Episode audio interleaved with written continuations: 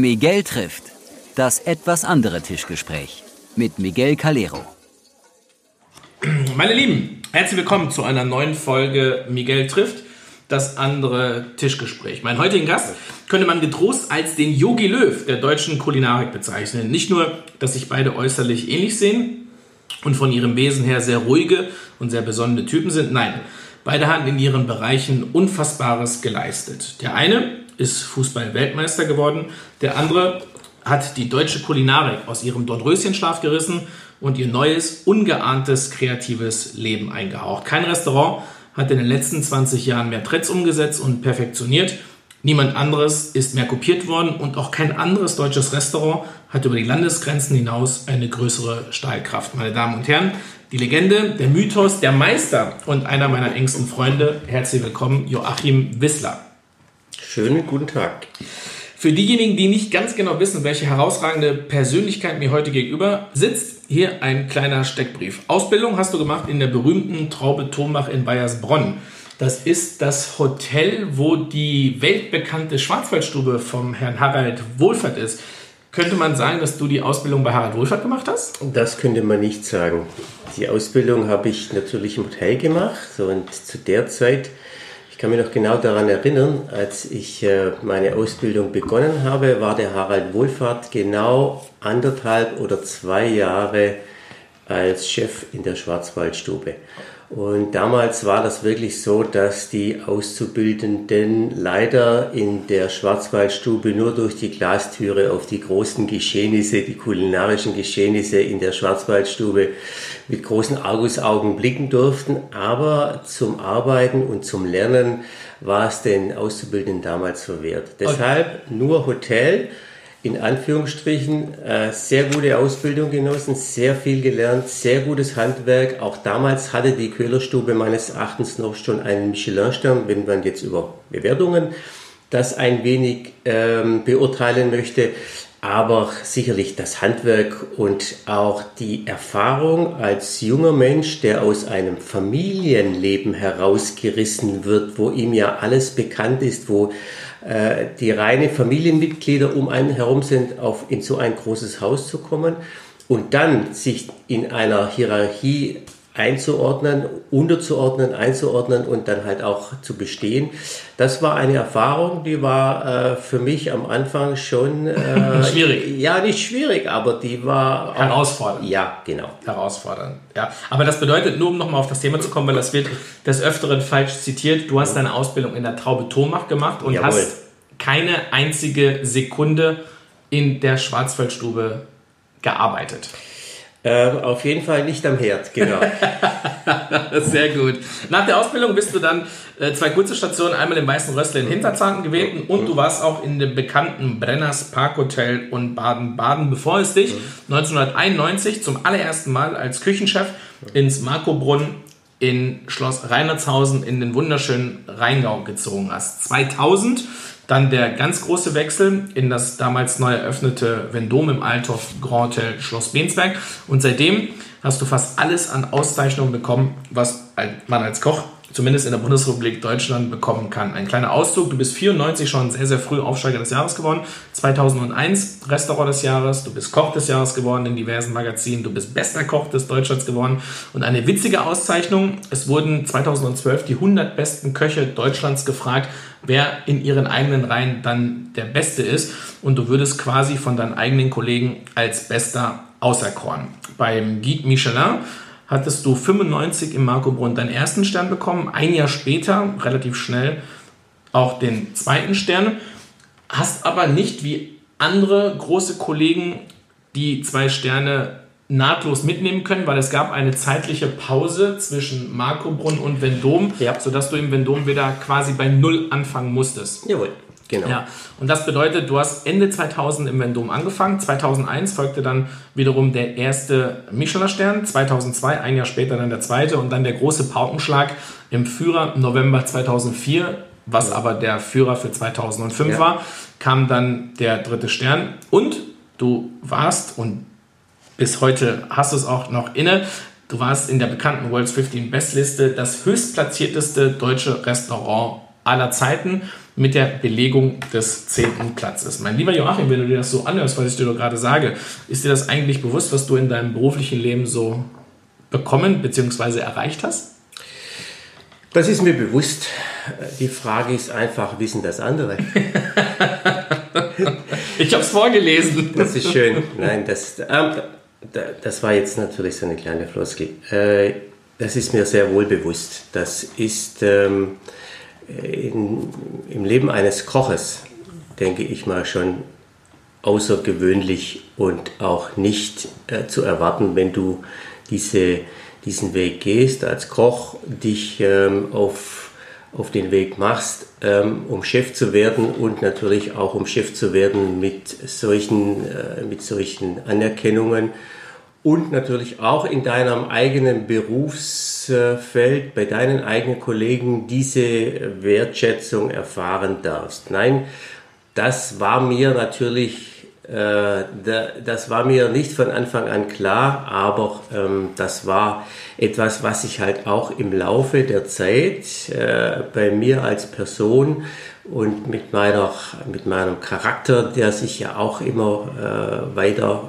ähm, ver vollständigt hat, aus, meiner, aus meinem Empfinden, war das halt einfach eine Entwicklung. Und ich glaube, wenn du viele Menschen anguckst, die, egal ob sie im kreativen Bereich oder ob sie ähm, im äh, Bereichen sind, wo es um äh, Präzision geht, wo es uh, um künstlerische äh, Einflüsse geht, ähm, das sind alles Menschen, die verändern sich und die werden natürlich auch im Laufe des Lebens, glaube ich, geradliniger. Und genauso war das natürlich bei mir auch. Da hast du zuerst auf die ganz großen Chefs geschaut in den jungen Jahren, in denen du angefangen hast. Und hast Und die halt, waren bei dir wer? Ja, das waren diejenigen, die auch zum Beispiel Wohlfahrt hießen, die auch Jean-Claude Bourgueil hießen, die Römerchance, die alle, wie man die in meiner Zeit natürlich dann äh, ähm, jeden Monat in irgendeinem Magazin irgendeinen außergewöhnlichen Teller gezeigt haben und das waren alles diese, diese Vorbilder, diese Idole, die du dann in diesen Magazinen allen auf, alle aufgesogen hast und heute ist es halt auf Instagram und damals waren es noch in den Magazinen. Ja. Aber letztendlich ist es ähm, schon eine ähnliche, eine ähnliche Wirkung, die auf auf einen Koch halt äh, mhm. dann kommt. Und äh, das war halt dann halt auch bei mir Impulse, die haben das wahrscheinlich noch ein bisschen diesen, diesen Hunger oder diesen Ehrgeiz äh, äh noch mehr äh, geschürt. ja, geschürt, aber ähm, sicherlich warten das nicht die Dinge, die äh, mich dazu bewogen haben, Koch zu werden und dann halt auch ein Koch mit so einer Vita. Mhm. Aber kommen wir noch mal zu deinen Anfängen zurück. Mhm. Du bist behutsam auf der Schwäbischen Alm aufgewachsen. Deine Eltern hatten einen Hof mit Tieren und eine angrenzende Gastronomie, wo sie aufopferungsvoll und natürlich sehr, sehr körperlich hart arbeiten mussten. Das waren damals auch andere Zeiten. Und du hast ja quasi am eigenen Leib miterlebt, was es bedeutet, einen solch zeitintensiven und kräftezehrenden Beruf auszuüben. Wie kommt man dann trotzdem auf die Idee, diesen gleichnamigen Beruf auszuüben? Du meinst, wie man sich das nicht vorher gut überlegt hat, diesen Beruf, der ähm, wahrscheinlich doppelt so viel einem Menschen abverlangt, wenn er Erfolg haben möchte, wie einem Außenhandelskaufmann oder einem naja. Handelsvertreter oder irgendeinem anderen Beruf. Naja, ja. Erfolg, Erfolg ist jetzt zweitrangig, weil ja. man kann, deine Karriere kann man ja nicht. Aber was ich damit sagen will, ist halt, du hast deine Eltern ja gesehen und wie hart das ist. Und dann, ich meine, ihr seid jetzt mhm. zu dritt gewesen, also die hatten drei Kinder, die, das meine ich gar nicht respektlos oder böse, sondern ihr seid ja nebenher aufgewachsen, weil mhm. die Arbeit wahrscheinlich in einem Betrieb eigentlich müsste man ja hingehen und sagen, das möchte ich unter keinen Umständen selber so machen. Warum trotzdem der Wunsch? Ganz einfach. Ähm, wenn du das mit der heutigen Zeit vergleichst, damals kann ich sagen, dieser, diese, äh, diese Konstellation des Gutshofes mit der Gastronomie ist in zwei Schritten erfolgt. Das heißt, mein Vater hat zuerst den Gutshof als äh, Pächter gehabt und erst als er den Gutshof mit der angrenzenden Gastronomie komplett gekauft hat, hatten wir auch die Gastronomie ähm, äh, betrieben. Das waren so zwei Zeitabstände von zehn Jahren. Und erst als die Gastronomie in unserem, in, in unserer in Familie mitbetrieben wurde, ging es uns finanziell gut. Das ist, glaube ich, einer der Punkte Der gewesen, Punkt, die mhm. dazu geführt haben, dass ich gesagt habe, jawohl, erstens mal, ich bin dann halt auch sehr intensiv mit diesem Thema konfrontiert worden, was jetzt die Arbeitsleistung und was jetzt auch äh, das Verständnis äh, betrifft. Aber es war genauso und im Gegensatz heute zu der Thematik sagen die Leute, ähm, also meine Eltern arbeiten in der Gastronomie, die haben eine Gastwirtschaft, haben ein Hotel, haben ein Restaurant. Das ist ja nur Aufopferung. Und bei uns war es einfach so, da war neben der Aufopferung dann halt auch ein finanzieller finanzielle Sicherheit. Freiraum auf einmal da, in der die Familie halt auch diese, diese, diese Vorzüge äh, zu spüren bekommen hat, dann mal halt auch finanziell unabhängig zu sein. Das war bestimmt einer der Gründe, aber auch letztendlich ausschlaggebend war, es war meine eigene Entscheidung, weil ich das gerne gemacht habe, obwohl das am Anfang mir schwer fiel, als 14-Jähriger zu entscheiden, Küche oder Fußballplatz. Das war ganz einfach, das war gesetzt dann. Aber letztendlich war das so, dass, ich, dass mir das Spaß gemacht hat. Ich habe das gerne gemacht und ich hatte da auch damals schon relativ schnell erkannt, ich habe dafür ein Gefühl, ich kann das, das macht mir Spaß. Da hat jetzt, wir reden da jetzt mal nicht ansatzweise über Talent, sondern einfach, es, es liegt einem. Aber wie bist du denn dann an die Traube Thomach gekommen? Ich meine, das war ja nur für die Leute, das waren ja andere Zeiten. Heutzutage leben wir in einer Zeit, wo, ich sag jetzt mal, äh, einer, der zwei Arme und zwei Beine hat, ja heute eine großartige Chance hat, in einem Top-Unternehmen unterzukommen, weil halt natürlich Hände und äh, Füße fehlen. Aber zu der damaligen Zeit war das natürlich nicht so. Wie bist du denn in, eine, in diese privilegierte Situation gekommen, in einen Betrieb wie die Traube Thomach, was eines der führenden Ausbildungsbetriebe zu der damaligen Zeit war, wo sie wahrscheinlich zehn Leute gesucht haben und sich wahrscheinlich tausend beworben haben. Wie bist du denn da reingekommen? Also es war schon etwas, ähm, aus der heutigen Perspektive war das halt schon sehr eigenartig. Letztendlich war es so, dass ich ähm, den Entschluss gefasst hatte, die Ausbildung als, eine Ausbildung als Koch zu beginnen und mein Vater mir damals dann ähm, beiseite gestanden ist und mir, mit mir zusammen viele Betriebe angeschaut hat, die und er natürlich auch, ähm, weil wir geografisch halt nicht allzu weit von der Traube weg waren und Baden-Württemberg, sie halt schon einen unfassbar äh, guten landesweiten Ruf hatten, kam dann halt auch diese, diese Frage auf, wo wir gesagt haben, lass uns da mal hinfahren, lass uns mal einfach dorthin gehen, lass uns das Haus mal anschauen. Und, äh, Also ihr kanntet die Häuser nur vom Hören sagen. Du bist mit Richtig. deinen Eltern dort nicht kulinarisch verkehrt. Nein, überhaupt nicht. Ähm, Das war ja auch damals finanziell gar nicht möglich, also aus unserer Sicht her. Und du musst dir das so vorstellen, ähm, du hast, äh, hast auch damals die Zeitungen gelesen, da gab es eine allgemeine Hotel- und Gaststättenzeitung, da kamen natürlich die ganzen Berichte über die Top-Köche und die Häuser und was alles passiert in der Gastronomie kam da drin. Und sobald du halt einen, einen Betrieb äh, geführt hast, egal ob das ein Gastronomiebetrieb war, ein, ein Gutsausschank, ein Hotel, was auch immer, warst du ja aus äh, äh, ähm, sofort mit als ähm, als in diesem Kreislauf dieser Leute, die diese Zeitung bekommen. Das heißt, du hast die Zeitungen durchgeblättert und hast dich da hast anhand dieser Dinge recherchiert. So, aber wie gesagt, Traube war ja auch von mir geografisch nicht so weit weg. Also der Ruf der Traube war halt schon landesweit. Der ging Land ab, Land auf. Und das war letztendlich dann eine Situation, wo wir gesagt haben, an einem äh, Montag, und lass uns da hinfahren. Wir sind dorthin gefahren und das hat mir natürlich, wenn du als erstes, zum ersten Mal vor diesem unglaublich großen, imposanten äh, Gebäude stehst, äh, warst du natürlich total beeindruckt. Und dann haben wir uns da mal reingetraut und waren zum Kaffee trinken da und haben ganz, äh, ganz ganz forsch danach gefragt, ob es denn möglich wäre, jemand äh, sprechen zu können, der die Personalien betreut in diesem Hause. Und dann kam eine Sekretärin und wir haben gesagt, ja, ähm, ich würde gerne Koch lernen und ich äh, hätte gerne dann halt auch mal ähm, auch mal die Chance gehabt, in so einem Haus mich vorzustellen und ob das denn möglich wäre. Und dann habe ich einen Fragebogen gekriegt, äh, der relativ äh, banal war, mit Name, Adresse, äh, Alter, Schulbildung, Telefonnummer und habe den abgegeben und hat gesagt, ja, man würde sich melden. Und ich glaube halt auch damals, die Traube hatte sehr, sehr viel und sehr große Nachfrage von, ähm, von Auszubildenden gehabt, ganz klar. Die Leute, die in einer Gastronomie sich in diesem Betrieb äh, um eine Ausbildung beworben haben und schon aus einer Gastronomie kamen, ja, einen Betrieb zu Hause hatten, wurden auch immer gerne genommen oder bevorzugter genommen, weil man davon ausging, dass die Leute Eine halt Vorkenntnis haben. die Vorkenntnis haben, dass sie einfach schon wussten, was auf sie zukam.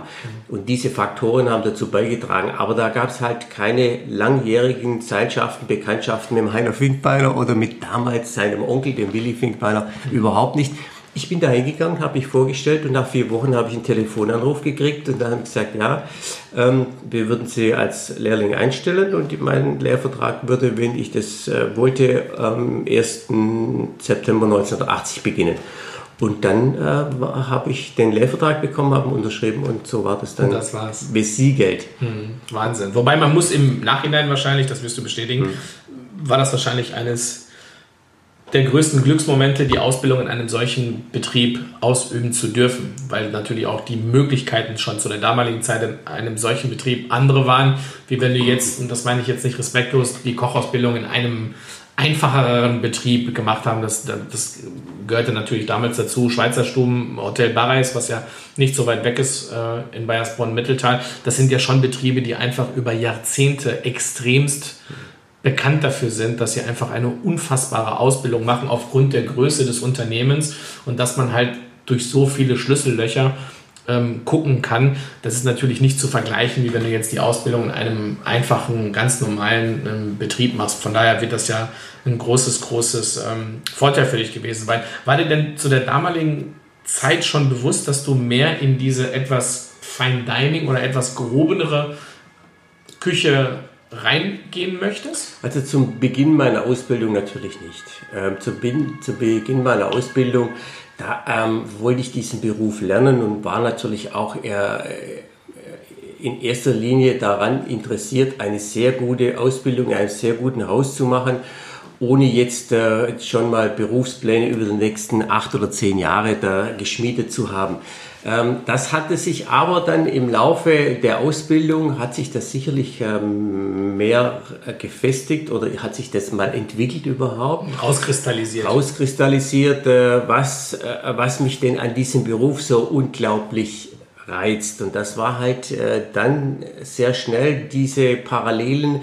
Wenn du den Beruf machst, kannst du den natürlich als sehr, sehr guter Koch in einem Hotel, in einer Kantine, in einem Vorstandscasino, wo auch immer machen. Aber wenn du den Beruf machen willst und die Kreativität, die ich am meisten an diesem Beruf halt auch ähm, Interessiert. fas- fasziniert und interessiert und die du auch diese Kreativität abrufen kannst, ja, musst du dich ähm, automatisch in diese Richtung begeben, weil alle anderen äh, Zweige, äh, die du in diesem Beruf machen kannst, ja, die du ausüben kannst, bringen sicherlich nicht diese Möglichkeiten, so kreativ zu sein. Wann war dir denn klar, dass du genau diese Schiene, wann war das? Gibt es ein Beispiel in deinem Leben, wo du dann sagst, hast du vielleicht als Gast mal zum allerersten Mal in einem Restaurant gesessen, wo du gesagt hast, das ist eine andere Welt, das hat mit dem, was ich gelernt habe, 0,0 zu tun, sondern das ist nochmal, ich vergleiche das immer mit dem Fußball, du hast vielleicht die Ausbildung gemacht bei einem Erstligaverein, aber ich sage jetzt mal die, die Schwarzwaldstube damals schon, wo du natürlich nicht reingucken konntest oder nicht gearbeitet hast, war Champions League und schon nochmal meilenweit weg. Kannst du dich daran erinnern, an irgendetwas, wo du sagst, genau das möchte ich mal später auch als führender Kopf machen? Also es war wirklich, ähm, es war wirklich, denke ich mal, in erster Linie halt dieses direkte Tür an Tür mit dieser Küche der Schwarzwaldstube, obwohl du sie nur durch, damals gab es noch eine Glastüre, ich glaube, da gibt es heute auch gibt's nicht mehr. mehr. Aber da gab es eine Glastüre und da konntest du natürlich reinspinksen und konntest natürlich dann halt auch, das war das Schöne, im Schwarzwald gab es ja nichts außer der Traube und dem Hotel Barreis. Und wenn die, die ganzen Mitarbeiter abends ihren Feierabend gehabt haben, dann gab es zwei oder drei äh, Kneipen, in denen sich die ganzen Mitarbeiter getroffen haben. Das heißt, wir haben so einen engen Austausch halt auch gehabt mit den Küchen vom Wohlfahrt und sind mit denen zusammen am Tisch gesessen und sind natürlich mit großen Augen und Ohren da gesessen, wenn die über ihre neuen Gerichte erzählt haben und was sie denn machen müssen und so weiter. Also sicherlich, das war einer der, also da hat es halt begonnen. Ja. Ähm, es gab dann halt auch noch zahlreiche äh, Restaurants, in denen ich mich dann mal ähm, äh, mein Erspartes äh, darin ähm, investiert aus, habe. investiert, ausgegeben habe, um mal das mir direkt auch mal von Gastseite das zu erleben. Das war unter anderem die Burg Windig und äh, das war oben in Baden-Baden, gibt es natürlich schon Ewigkeiten nicht mehr. Der Herr Welauer, der hatte damals zwei Sterne gehabt und da bin ich da mal an einem total verregneten Dienstagabend bei dem zum Essen gewesen. Und das waren, das waren natürlich Eindrücke, die du da gesammelt hast, gell, die haben dich natürlich total fasziniert. Und äh, so kam das. Und das war bestimmt mit äh, die vielen kleinen Momente, abgesehen davon, dass du dich dann halt auch schon mal immer wieder ähm, umgeschaut hast, was denn in der Welt so passiert bei den Schweizer Stuben und bei den allen anderen. Und Egehard Witzigmann, ich weiß noch, ich habe ich ihn neulich gesagt, als wir zusammen weg waren, da sage ich, du sag mal, bei dir habe ich mich mal beworben als Kommi, du hast dich mal angerufen, dann hat er gelacht. Also das war so, das hatte ich natürlich fasziniert. Mhm. Und die Odo Kochs und wie sie alle hießen, die waren ja damals, zu meiner Zeit waren das ja wirkliche Größen, das waren, äh, das waren diejenigen, die die Gastronomie, die Spitzengastronomie, die ganz große Küche in Deutschland begonnen haben und dann gelebt haben. Mhm. Aber du sagst das jetzt so, das waren zu der damaligen Zeit richtige Größen. Würdest mhm. du dich nicht als richtige Größe heute titulieren? Tja, das ist natürlich eine Frage. Ich nehme mich, vielleicht liegt das auch in meinem Naturell. Ich nehme mich eigentlich nicht so wichtig, wie mich andere sehen. Das ist einfach so. Aber klar bin ich in meiner Zeit heute wahrscheinlich dasselbe wie diese Menschen wie Egerhard Witzigmann und wie sie alle hießen äh, zu ihrer Zeit. Sicherlich. Da, Mhm. Aber, Zwangsläufig. Ja, aber das ist ja immer die Frage, aus welcher Blickrichtung das, du das siehst. Schon, ja.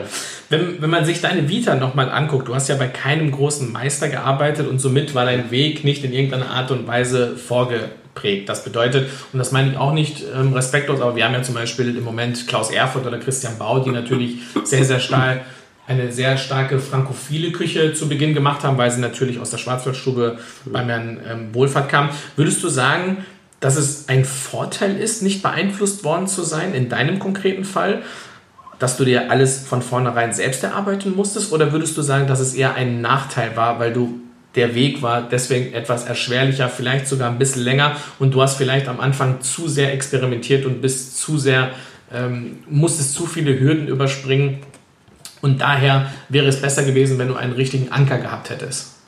Also es, jetzt aus der Sicht Stand heute war es natürlich für mich besser, diesen Weg zu gehen, ohne durch einen großen Chef, der zum, ihn zum einen beeinflusst hat.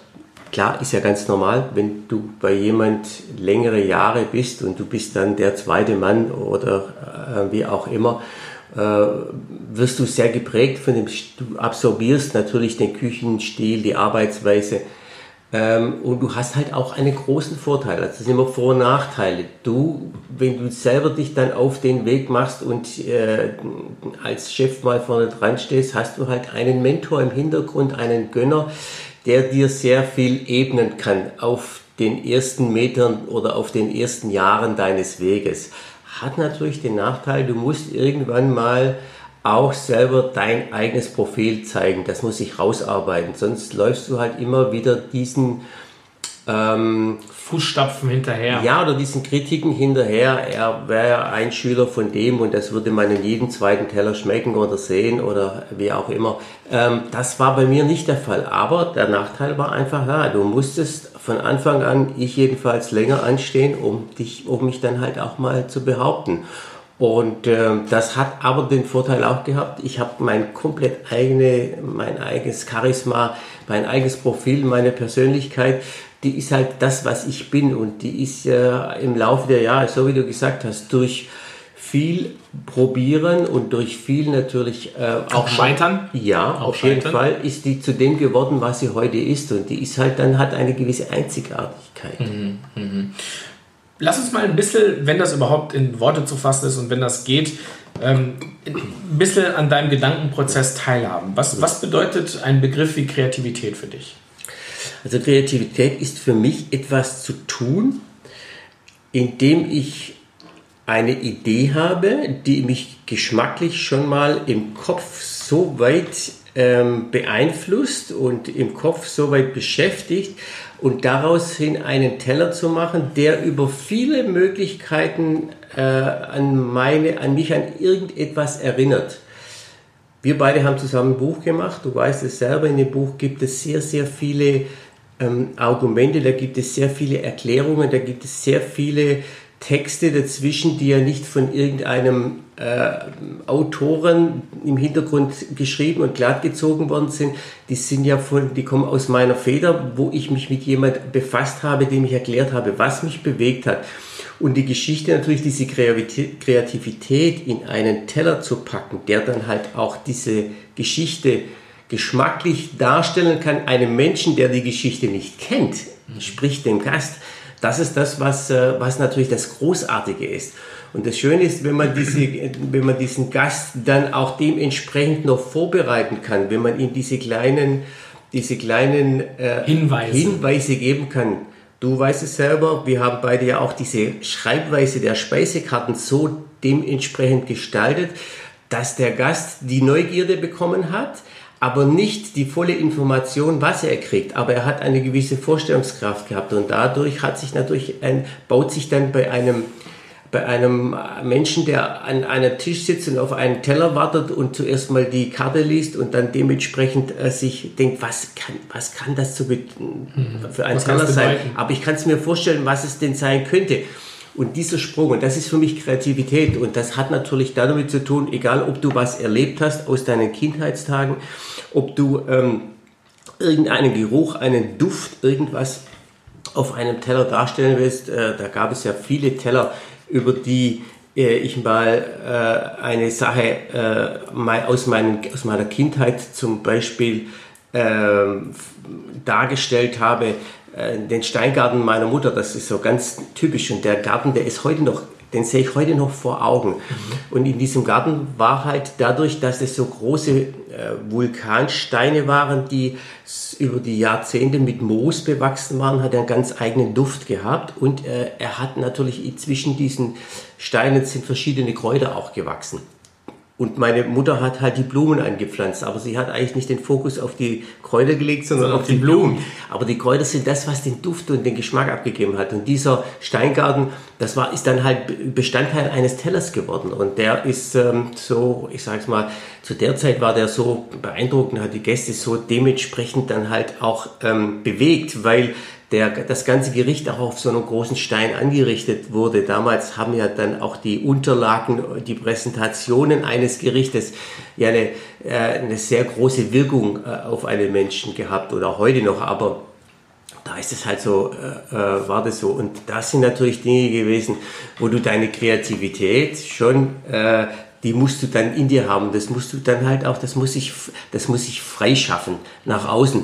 Und da gibt es genauso viele Erfolge und Misserfolge, wo du einfach mit deiner Kreativität sagst, gute Idee, Umsetzung nicht geklappt. Mhm. Aber wenn ich dich richtig verstehe, ist Kreativität für dich in erster Linie hundertprozentige Freiheit. Mhm. Alles machen zu können, keine Grenzen zu kennen und zumindest alles zu versuchen. Genau. Das würde ja im Umkehrschluss bedeuten, dass das wahrscheinlich der größte Vorteil ist, keinen großen Meister und Mentor vor einem zu haben, weil du dann natürlich die komplette Freiheit von Anfang an natürlich auch in dir gehabt hast. So sehe ich ja. das, ja. Wie funktioniert das denn, wenn du ein neues Gericht kreierst? Ist das etwas, was du im Kopf hast und es dann zu einer hundertprozentigen Umsetzung kommt? Oder hast du eine, einen Ansatz einer Idee und dann wird es rausgetüftelt? Also es gibt mannigfaltige Ansätze, wie das zustande kommt. Neuestes Gericht, äh, an dem wir gerade arbeiten. Und das ist halt ähm, eine schöne Sache gewesen. du holst ja deine Informationen und deine Ideen von Gerichten nicht abends am Kamin bei einem Glas Rotwein. Also das ist mir noch nie widerfahren, nicht weil ich keinen Kamin habe und nicht äh, und auch sonst kein Rotwein trinke, sondern weil das ein bisschen ein, für mich ist das ein Klischee gewesen. Aber ähm, äh, das ist jetzt ein ganz aktuelles Thema in unserer Speisekarte. Ähm, ich schlage die FAZ auf und lese in der FAZ über einen Menschen, der einen mehrmals weltprämierten Gin in der Eifel destilliert. Ein Herr Eulersberger heißt er. Und dieser Gin, diese Gin-Sorten heißen unter anderem einen mit Lemon and Pepper. Zufälligerweise habe ich genau vor einem Jahr mit einem äh, Menschen mich ähm, vereinbart oder mich besprochen, dass er für mich in der Eifel deutsche Edelkrebse aussetzt in seinen Teichen und ich die jetzt in diesem Jahr die erste Ernte erwarten darf.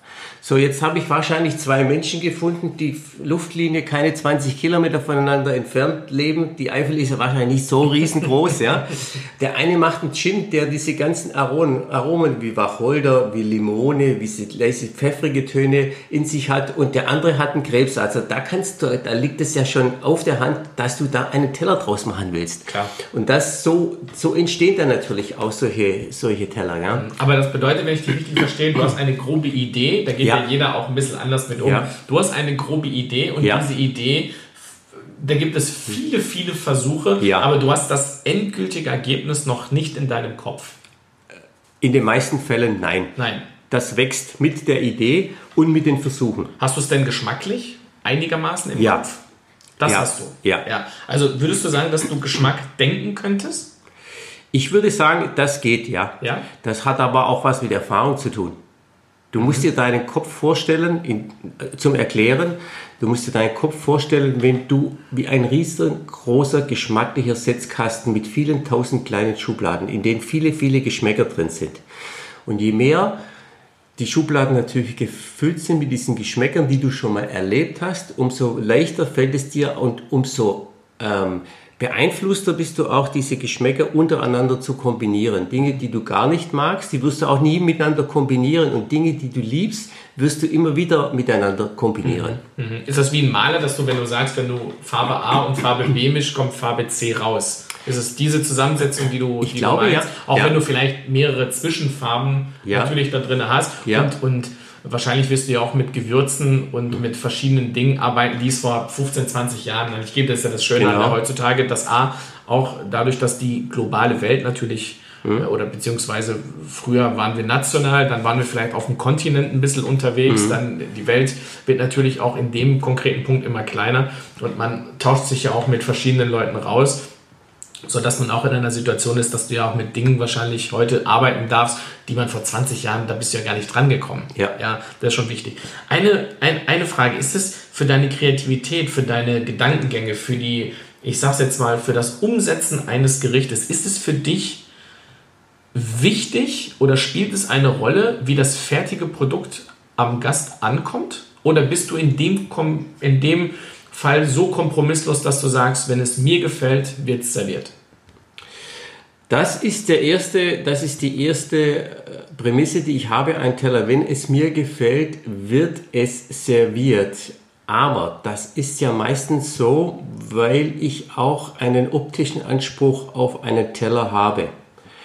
Äh, ich an diesem Anspruch arbeite. Also es ist in den wenigsten Fällen ich habe das noch nie erlebt, dass die Gäste gesagt haben, der Teller hat toll geschmeckt, aber hat mir gar nicht gefallen, von der Optik her. Mhm. Na, ich ja. rede jetzt nicht gefallen von Optik, sondern aber, auch geschmacklich. Also hast du schon mal ein Gericht kreiert, ja. was du runtergenommen hast, weil das Feedback durchgängig negativ war? Das gab es bestimmt, ja, aber das war dann bestimmt ganz wenige, weil ich kann mich jetzt explizit nicht, nicht an einen Gericht erinnern, wo ich sagen würde, habe ich runtergenommen. Es war eigentlich immer eher die, ähm, die Überlegungen, bevor ich das Gericht auf die Karte genommen habe, dieses Gericht in einem Menü mit zu, äh, einzusetzen, weil vielleicht die Produkte für einen gängigen Gast zu exotisch, zu äh, weniger ähm, gängig wären und ich dadurch das Problem hätte, dass ich vielleicht zu viele Gäste hätte, die sagen, ja, ich mag kein Kalbshirn, äh, machen Sie doch bitte was anderes. Ähm, das habe ich mal zwei, dreimal versucht und ich war total erstaunt, mit wie viel in meinem Bereich, für meine Person, wie viel Vertrauen ich von den Gästen bekomme und sie sagen, das esse ich, aber eigentlich nur bei Ihnen. Und das hat mir gut gefallen. Aber ähm, das waren die einzigsten, das sind immer die einzigsten Kritikpunkte, die ich mir selbst stelle, weil ich bin halt auch ein Mensch, der es schwer ertragen kann, einen tollen Teller, den er für gut findet, der bei den Gästen vielleicht nicht angenommen wird, weil sie den Teller noch nicht verstehen oder das Produkt nicht mögen. Mhm. Ich meine, wenn äh, du Produkte hast, die sehr außergewöhnlich, sehr exotisch sind, verstehe ich das ja. Ähm, dann muss man das einfach akzeptieren. Ja? Aber äh, als Koch sucht man ja auch nicht nur immer das Filet beim Kalb, sondern vielleicht auch mal das Hirn, weil das einfach auch ein, etwas, ein sensationelles Produkt ist, das mich letztendlich mehr reizt wie das Filet. Klar, man muss nur fairerweise dazu sagen, und das soll keine Entschuldigung äh, für irgendetwas sein, aber du bist natürlich auch in einer Situation, das hast du dir auch hart erarbeitet, das steht überhaupt nicht äh, zur Disposition, aber du hast natürlich auch, wenn der gleiche Gast sich zehn Restaurants oder, oder wenn der gleiche Gast zehn Restaurants im Jahr besucht, wirst du wahrscheinlich das größte Vertrauens, den ja. größten Vertrauensvorschuss haben, aufgrund mhm. der Auszeichnungen, die du hast. Die müssen dich gar nicht kennen. Mhm. Das, das, steht auf einem ganz anderen Blatt. Aber du hast natürlich wahrscheinlich den größten Vertrauensausschuss, weil man sagt, okay, wenn nicht bei ihm, mhm. bei wem dann? Das ist natürlich ein riesen, ja. riesen Vorteil. Ja. Aber nur, dass ich das verstehe, in den, der, der, das, das endgültige Ergebnis eines Gerichtes, da spielt es bei dir überhaupt keine Rolle, oder beziehungsweise du hinterfragst es halt nicht, wie könnte es ankommen, sondern du bist auf dem Weg zur Erarbeitung des Gerichtes kompromisslos in deinen Gedanken. Richtig, ja, richtig. Aber, aber wenn das Gericht mich überzeugt, also es muss mich nicht nur überzeugen, das muss mich begeistern, wenn es das tut, dann geht es auch trotzdem in eine pra praktische Erfahrungsphase durch viele Stammgäste, die uns wiederkehrend besuchen. Und das wird natürlich immer wieder mal das ein oder andere Mal diese Gerichte mit eingelegt und eingesetzt. Das heißt, in deinem Restaurant, wenn ich das richtig verstehe, in deinem Restaurant sind Stammgäste Schrägstrich Versuchskaninchen. Ja, und die finden das wirklich gut. Sonst wären sie keine Stammgäste. Ja, genau. Sonst wären sie wahrscheinlich genau. keine äh, Stammgäste. Ja. Gib unseren Zuhörern mal einen kleinen Einblick in deinen beruflichen Alltag. Wie sieht ein normaler Alltag eines Spitzenkoches von deinem Rang aus? Also in der, im Normalfall ist es so, dass ich meinen Dienst antrete an einem Sonntagmorgen. Ich nehme jetzt mal einen Tag, der, äh, der äh, sehr beschäftigt ist, an einem Sonntagmorgen und das ist so gegen 9 Uhr bin ich da. Und dann geht es darum, als allererstes mal in die einzelnen Abteilungen reinzuschauen und zu prüfen, was denn alles gemacht werden muss und was denn alles an diesem Tag auf mich zukommt. Das heißt, so ein... Also Abteilungen in deinem Fall sind Abteilungen die, die kleinen, auf Fischposten, genau, auf den Fleischposten, auf richtig, den Gemüseposten, also genau, also nicht Abteilungen im Hotel, ja, nein, nein. sondern Abteilungen innerhalb der Küche, genau. die anders äh, aufgestaltet kann das auch in einem Satz sagen, Überblick verschaffen. Ja. ja das, mhm. ist, äh, das ist immer das allererste, was ich mache. Das zweite ist dann Überblick verschaffen auf die Gäste. Das weiß ich eigentlich schon immer im Vorhinein, weil ich äh, das immer auch äh, mit einem gewissen Vorlauf brauche, um darauf zu reagieren. Es gibt doch viele glücklicherweise häufig wiederkehrende Stammkunden, die dann halt auch dementsprechende ähm, äh, Empfehlungen bekommen, dementsprechende Menüs bekommen, weil das ja nicht dann halt auch eine gewisse Dynamik und Abwechslung in den Gerichten haben aber den Überblick verschaffen, wer kommt heute, wie sieht der Tag aus. Und wenn das äh, in einer halben Stunde erledigt ist, dann geht es wirklich tatsächlich daran, in die Zukunft zu schauen. Das ist immer so eingetaktet. Was will ich, was, was passiert am nächsten Tag, was will ich übermorgen machen, was will ich in der nächsten, in die nächste Karte reinmachen. Also das, was mich immer bewegt, ist immer das, was ich in Zukunft machen möchte. Und das ist wiederum nicht bei einem Glas Rotwein, sondern das ist immer fortwährend, egal was ich arbeite, was ich bin, bin ich da auch mit meinen Gedanken mit dabei und arbeite das durch. Und dann kommen mir natürlich auch dadurch immer wieder Ideen. Und diese Ideen, die werden meistens dann auch auf dem kleinen Dienstweg mit ein, zwei Vertrauenspersonen, das ist mein langjähriger Mitarbeiter, Sous-Chef, eigentlich Küchenchef, der Dennis, mit dem ist es halt auch so dann dieser, dieses Zurufen des Balls, wo ich sage, du, mir ist gerade, ich möchte mal unbedingt an dem und dem arbeiten. Schreib dir das mal auf und guck mal, wir versuchen mal das und das zu besorgen. Und so ist dieser Prozess dann. Das sind so die Dinge, die, die Nebengeräusche. Aber es ist so, dass ich dann halt beim Tagesgeschäft, ich sprich, wenn der erste Gast kommt und ich die Gäste begrüßt habe und der erste Teller serviert wird, ich eigentlich dabei bin bis zum letzten Teller. Also das Tagesgeschäft, dem entledige ich mich nicht, sondern ich bin natürlich voll mit drin und habe dann zwischendurch diese kleinen Freiräume, die ich mir nehme, wo ich nicht sagen muss, okay, ich muss jetzt da ähm, mit dabei sein, wenn die Küche aufgeräumt wird, sauber gemacht wird, wo ich mich dann halt dann auch um zukünftige Sachen oder mal auch um die äh, Gästeakquise und solche Geschichten kümmere. Mhm. Das ist so der übergreifende Tag und das endet dann nicht äh, am Nachmittag, sondern dann, es endet dann am Abend, geht ja das gleiche wieder von vorne los, das gleiche Spiel, weil wir da auch zwei ähm, Service haben. Servicezeiten haben, genau. Und da geht es wieder von vorne los. Und zwischendurch ist halt auch, weißt du so genau, genauso gut wie ich, ähm, diese Fokussierung nicht nur der Köche, sondern auch der Mitarbeiter im Service, wo ich bei allen Teambesprechungen, die täglich immer vor jedem Service stattfinden, mit direkt drinstehe, weil das für mich eine sehr gute Übung ist auch mich zu fokussieren und es nochmal mir zu verinnerlichen, was denn heute für Leute in unserem Restaurant sind und welche vielleicht Abneigungen, Befindlichkeiten die haben könnten, die wir im Vorfeld schon wissen. Und das ist alles quasi Vorbereitung. Mhm. So wie ein guter Formel-1-Fahrer alle Möglichkeiten sich zuerst mal nochmal durchschaut, bevor er in die Kiste reinsitzt und den mit 350 über, die, über den, das Asphalt prügelt, geht es halt bei uns auch so, dass wir dir zuerst mal alles zurechtlegen, darüber nachdenken, so wenig oder so viele Fehler, die passieren können, wie möglich im Vorfeld schon mal ausschalten. Hm. Und dann geht das wieder von vorne los, dann ist der dann ist das Abendgeschäft da, dann ist natürlich auch die Akquise bei den Gästen zum Schluss oder am Anfang dazwischen drin sein.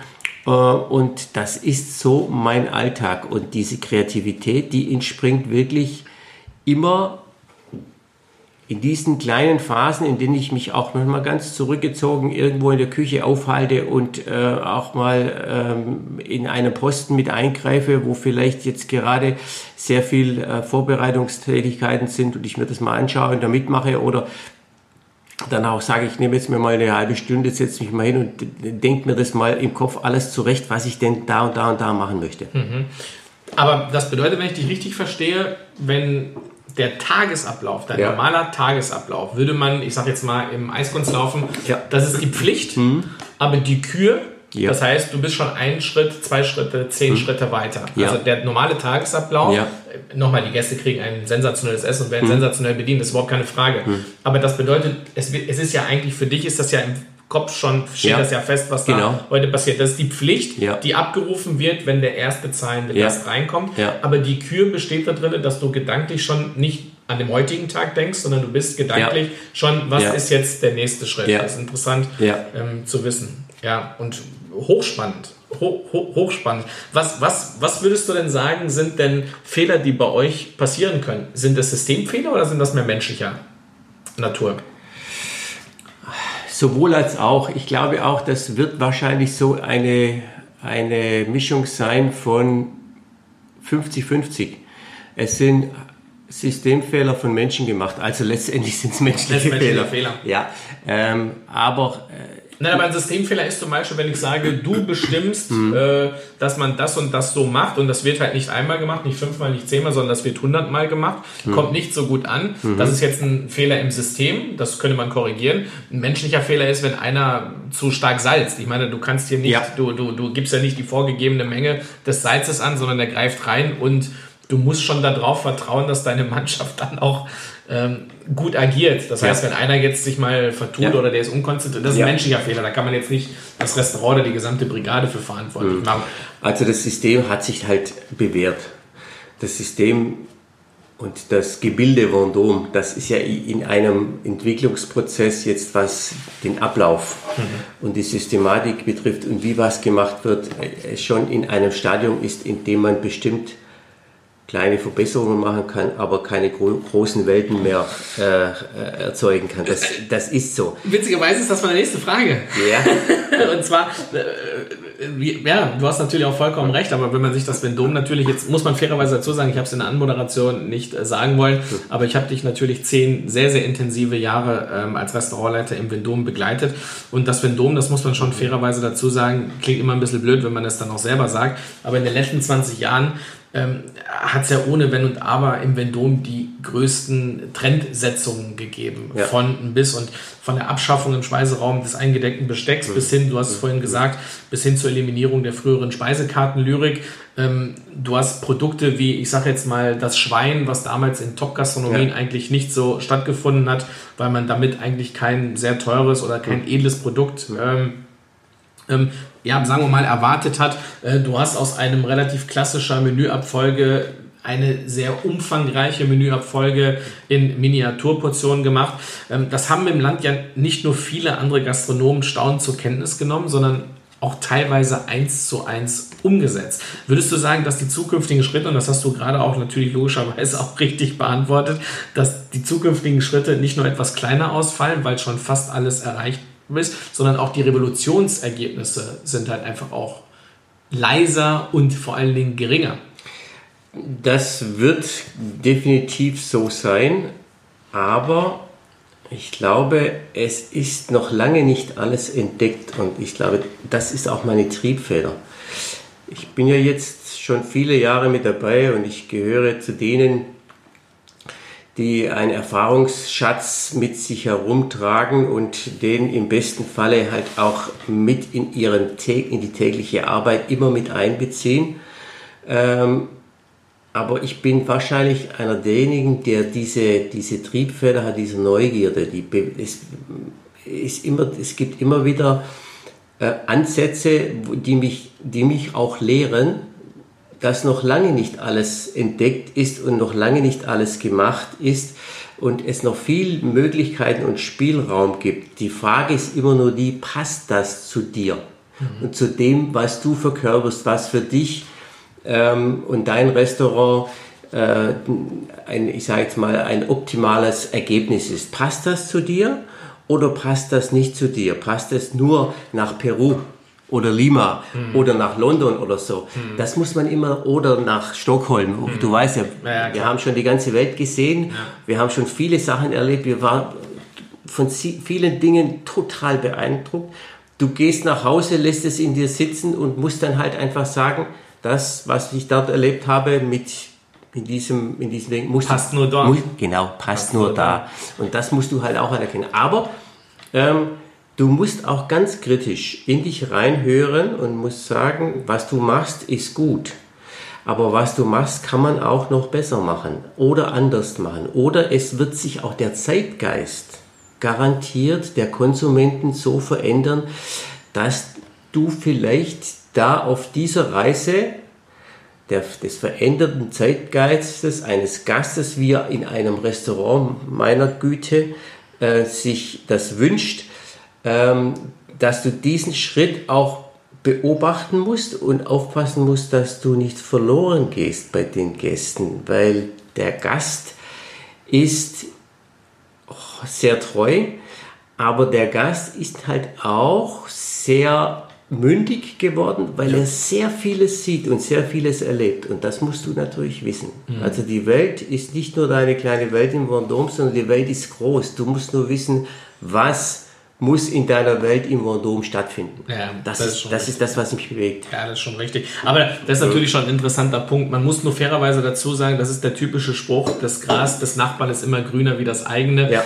Ähm, es ist natürlich schon, und das sage ich natürlich auch immer wieder, sehr, sehr vielen Menschen, äh, die nicht aus der Gastronomie kommen, aber die natürlich äh, sehr, sehr viel von der Welt bereisen und die natürlich dann auch mit extremst, äh, mit einer extremen Euphorie dann manchmal sagen, Miguel, ich war da und da zum Essen, warst du schon mal da? Ich so, ja, da war ich schon mehrmals sogar. Das sind sogar gute Bekannte von mir. Ach, super, und also ich habe noch nie so gut gegessen. Und dann sage ich denen halt immer wieder, tu mir einen Gefallen, das ist ja völlig in Ordnung, ich will dir das auch nicht wegnehmen, aber du vergleichst ein Restaurant, was du ein einziges Mal in deinem Leben, natürlich mit einer, wahrscheinlich hast du, an dem Abend hat wahrscheinlich alles gepasst, aber du vergleichst das mit dem Stammlokal, was du schon hundertmal in deinem Leben erwart also besucht hast, dann, tu mir doch einen Gefallen, geh doch einfach dahin, wo es dir so gefällt. Geh doch mal drei oder viermal hin. Mhm. Sind sie so flexibel? Ändern sie die Karte? Packen dich alle Gerichte? Oder hat es einfach nur so. Also, es ist natürlich, du hast schon gesagt, Stammgäste sind natürlich auch wie Mentoren in der früheren Diskussion äh, Segen und Fluch in einem. Aber wenn du natürlich etwas in Deutschland wirklich sehr, sehr stark äh, verkörpert hast, und zwar nicht nur in der Zeit, in der wir uns jetzt bewegen, wo jeder über Regionalität und ähm, sowas spricht. Du warst schon in sehr, sehr frühen Jahren jemand, der, was immer es heißen mag, Deutsch kochen wollte. Und hast dich ja. natürlich, du hast es vorhin auch gesagt, äh, mit den Krebsen jetzt in der Eifel, mit dem Gin in der Eifel, also wenn man mit dir redet, hat man immer das Gefühl, du guckst dich schon in der Welt um, auch technisch, ja. ist überhaupt keine Frage, aber du versuchst natürlich schon die Bandbreite der Produkte, die wir im eigenen Land haben, ähm, auch zu beziehen. Und deswegen hast du auch sehr, sehr früh ähm, Dinge wie Schwein. Du hast sehr, sehr früh mit äh, ostdeutschen ähm, Lämmern angefangen. Also das ist damals äh, Müritzlamm. Und man merkt es ja schon, und das natürlich in der schnelllebigen Zeit und heute in der Zeit, wo sich natürlich sehr, sehr viel rumspricht, auch mit Bildern und so, Du hast natürlich sehr, sehr viele Nachahmer und sehr, sehr viele Kopierer, sodass man im Nachhinein gar nicht weiß, woher das Original eigentlich kommt. Ist es für dich eine Bestätigung oder ist es eigentlich lästig, kopiert zu werden? Ähm, es ist eine Bestätigung. Es ist aber auch lästig, will ich nicht sagen. Vielleicht ähm, müsste man sagen, die Wertschätzung. Ich kann dir ein Beispiel sagen. Äh, es ist vielleicht sechs oder acht Jahre her, dann hat, da habe ich mit meinem Sous-Chef Dennis haben wir über einen neuen Hummer, über ein neues Hummergericht gesprochen. Und es war äh, in dieser Zeit im Juli oder so. Und da habe ich dann äh, auch die Idee gehabt, dass ich, weil ich in den Genuss komme von frischen Kamilleblüten, mhm ähm, dass ich, einen, ich möchte gerne einen Hummerteller machen, der in der Kombination mit frischer Kamille äh, sein, äh, ich sag mal, seine geschmacklichen Schwerpunkte hat.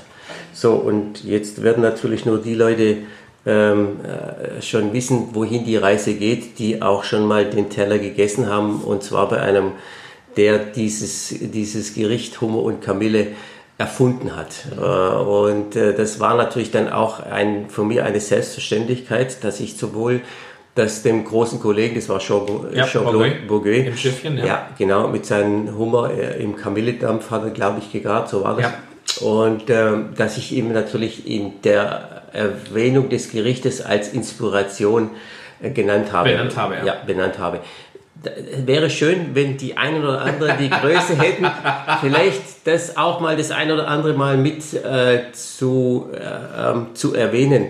Es gibt selbstverständlich, das ist jetzt das, wo ich mir wünschen würde, was nervt, ähm, ist, wenn meine Köche ähm, äh, von hinten äh, angerufen werden, anonym und erfragt werden über Rezepte, Rezepte. wie zum Beispiel Toffifee von karamellisierter Gänseleber mit Piemonteser Haselnuss. Muss ich sagen, ist dann schade, weil das kostet viel Gehirnschmalz. Das könnt ihr euch auch mal selber ausdenken, ja. Mhm. Aber ansonsten ist es, ist es einfach so, du kannst die Gerichte, die du machst, kannst du einfach nicht äh, Copyright äh, schützen, sondern das sind Dinge, die sind vergänglich und letztendlich ist es ja auch eine Anerkennung, wenn es bei jedem großen Meister gewesen, wenn es viele Menschen gibt, die ihm nacheifern. Ja. ja also ich bin da auch sehr. Äh, Wobei, da gibt es eine witzige Geschichte. Und zwar der große Gemüsepapst, Alain Passat, ja. drei Sterne Koch. Äh, in Paris, äh, das weltbekannte L'Arpège, der hat sich mal einen Spaß daran auserlaubt mhm. und hat alle seine Gerichte auf der Speisekarte bzw. auf der Menükarte hinten mit einem Copyright-Zeichen, ja. ja. was natürlich absolut gaga ist, ja, weil klar. wenn du in der Rezeptur ja. zwei Gramm Zucker mehr machst oder sowas, dann hast du keinen Kopf. Aber er wollte damit eigentlich nur suggerieren, hört mir mal zu, liebe Leute, äh, das ist äh, mein Copyright. Hast du es denn schon mal erlebt, dass Gäste zu dir zum Essen kommen äh, und die dich begrüßen oder du begrüßt sie, dann redet ihr mhm. ein bisschen und dann erzählen sie dir von irgendwelchen Restaurants, aus, wo sie mal waren und was für ein sensationelles Gericht, was so in, im. Und dann äh, denkst du dir innerlich, das Gericht stammt aus meiner Feder. Ja. Das Ist schon Ja. mal vorgekommen. Mehrmals. Mehrmals. Mehrmals. Was denkst du denn? Da löst du das auf oder bist du so bescheiden und sagst, ich äh, lasse die Gäste mit diesen positiven Gedanken, um den Kollegen nicht in Misskredit zu bringen? Äh, Meistens das zweite, ja. Also ich lasse die in, im Normalfall lasse ich die Gäste in dem Gedanken, dass das aus dem Kollegen aus seinem aus seinem äh, aus seinem aus seinem äh, Fundus entsprungen ist, ja. Ähm, Aber ärgert dich sowas oder, oder lässt sich das kalt? es, ich glaube, es, es lässt mich kalt. Ich habe immer diesen Weg ähm, eingeschlagen, das weißt du auch. Wir haben ja eine Dynamik bei uns in der Gestaltung unserer Gerichte, die zu 90 Prozent fortwährend aus neuen Tellern äh, sich erschöpft und nur 10 Prozent aus, die immer wieder die Klassiker mal einer oder zwei mit in die Menüfolgen mit einbezieht, weil die Gäste wirklich mich auch dementsprechend äh, nötigen, das zu tun. Oft besuchen. Ja. Und deswegen ist halt diese Dynamik der neuen Teller da. Das, war, das ist jetzt mein Schutz. Wenn der Teller, den ich, äh, das Gericht, das ich äh, äh, jetzt Land ab, Land auf vielleicht von vielen aufgenommen wurde als großes Vorbild. Äh, Dann ist es für dich an der Zeit, das runterzunehmen. Nein, da bin ich schon einen Schritt weiter, dann habe ich schon ein neues. Und dann bin ich überlegen, ob ich nicht auch ein Restaurant aufmache, in dem ich einfach nur deine, deine Gerichte aufnehme. Das wäre doch mal gut. Ähm, äh, habe ich auch schon drüber nachgedacht. Warum sollte man das nicht mal machen? Ja, Ja, das wäre doch, mal- das Also- wär doch mal witzig. Schau es mal an, Formel 1, äh, das zweitbeste Team im Moment ist der Mercedes vom letzten Jahr. Ja, ja, das ist schon richtig. Also- das ist schon richtig. Ist schon witzig, wäre witzig, ja. Jetzt kommst du aus einer Zeit, ähm, wo, ich sag jetzt mal, noch eine fünf Tage, das habt ihr immer noch, aber in den fünf Tagen wurde jeden Mittag und jeden Abend das Restaurant geöffnet und wir befinden uns jetzt in einer Zeit, ähm, wo die meisten Restaurants nicht nur eine fünf Abendservice Woche machen, sondern teilweise auch sogar einen dritten Ruhetag noch eingeführt haben. Und vor allen Dingen, und jetzt komme ich mal aus der äh, Bezeichnung oder aus der Idee des sitzenden Gastes, ähm, aus einer sehr umfangreichen à la carte Karte mit zusätzlich wahrscheinlich noch ein oder zwei Menüs, wo die Menügerichte auch sich überhaupt nicht ähm, mit der à la carte Karte, aus- sondern das sind wir- wirklich völlig andere Gerichte Ja. äh, geworden. Haben wir so in den letzten drei bis fünf Jahren, ich sage es jetzt mal vorsichtig, das Programm natürlich flächendeckend überall weltweit, ist kein deutsches Phänomen, sondern weltweit Ja. sehr, sehr eingedampft. Ja. Wie titulierst du diese beiden Sachen? Ist es für dich früher besser gewesen, heute besser? Ist es eine Frage der Zeit? Ist es eine Frage des finanziellen Volumens? Warum sind wir aus einer extremen Situation, wo es wahrscheinlich viel zu viele Gerichte gab, da brauchen wir gar nicht mehr zu, drüber zu diskutieren, zu einer heutigen Zeit, wo ich jetzt sagen wir mal sehr salopp und sehr, sehr frech auch sage, dass wir den sitzenden Gast fast entmündigen, indem er gar keine Auswahlmöglichkeit mehr hat. Also zum Ersten bin ich der Meinung, ähm, abgesehen davon, dass das nicht der Grund ist, warum das sich so äh, in Deutschland auch entwickelt hat, da gibt es einen anderen Grund, es ist ein rechtlicher. Ja. Und es ist ein Kostenfaktor. Aber der Hauptgrund, äh, wo, in dem ich mich natürlich auch sehe, sage, mach lieber halb so viele Gerichte und die doppelt so gut. Ähm, das hat damit zu tun, ich habe ja auch im Vendôme angefangen mit einer à la carte Karte, die 20 Gerichte Ja. umfasst hat Ja. und hat dann noch ein Menü gehabt, das acht Gänge hatte. Und das war so, wie du das beschrieben hattest. Die haben sich äh, in der Zubereitungsart und Weise haben, war die nicht deckungsgleich. Und das heißt einfach, du hast immer wieder Gerichte drin, die du vorbereitest, aber nicht gegessen werden. Die laufen einfach nicht, die werden nicht Ja. bestellt. Und das ha- hat ja etwas damit zu tun, dass du sagst, ähm, von den Kunden wird es nicht angenommen, du hältst, hältst es aber trotzdem vor, weil vielleicht drei in der Woche kommen und das Kalbshirn essen. Und das ist halt etwas, was du dir in der heutigen Zeit gar nicht erlauben kannst. Was ich aber auch nicht gut finde, wenn man den Gast, so wie du es benannt hast, entmündigt, weil die Gäste ja auch so eine gewisse Freiraum haben. Und ich habe mir jetzt, ich habe mir ein System entwickelt, in dem ich ein Menü habe, das aber an mindestens vier oder fünf Stellen Kombinationsmöglichkeiten hat für die Frau, die kein Kalbshirn isst und dann ein Hummer essen kann. Also Oder Kombination heißt eine Wahlmöglichkeit. die haben Wahlmöglichkeiten und noch mündliche Empfehlungen äh, vom Service, wenn es Leute gibt, die sagen, ich esse wirklich beides nicht oder oder. Aber es ist das Schönste, und da gehöre ich auch dazu, für einen Gast, wenn du in einem Restaurant warst, also für das Gros der Gäste, in einem Restaurant warst und du hast, hast eine Wahlmöglichkeit, du hast das Gefühl gehabt, du hast die Wahl gehabt.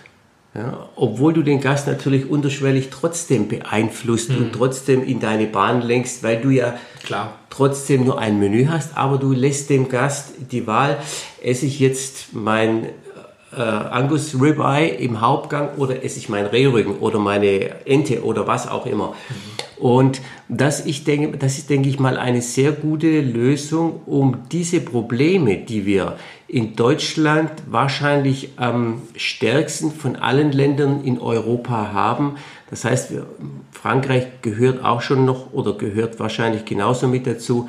Wir haben ein Gesetz und wir haben eine Arbeitswelt bekommen, in dem wir unsere Mitarbeiter leider nur neun Stunden am Tag maximal arbeiten lassen dürfen haben aber einen Beruf und haben aber auch ein Handwerk, das fast nur aus Handarbeit besteht, das man nicht rationalisieren kann. Und jetzt musst du dir überlegen, wie du das schaffst, dem Gesetzgeber, den Vorgaben gerecht, zu werden und wie du das schaffst, dem Gast auch das Gefühl zu geben, dass trotzdem er ähm, sich wohlfühlt, die Wahlmöglichkeiten hat und nicht eingeschränkt wird. Ja, Im Endeffekt muss man ja fairerweise dazu sagen, jetzt lassen wir mal die Wahlmöglichkeiten weg. Im Endeffekt, das, was du sagst, ist, und das nur neun Stunden, nicht, dass das falsch rüberkommt. Das ist natürlich jetzt, sagen wir mal, überall so. Nur man darf nicht jede Berufe miteinander vergleichen. Das, was ihr macht, hat natürlich einen extrem zeitlichen Ablauf. Aber man muss nachher, und das ist ja die Schwierigkeit und die Krux an der Geschichte, ihr habt extremen Druck, um gewisse Zeiten einzuhalten. Mhm.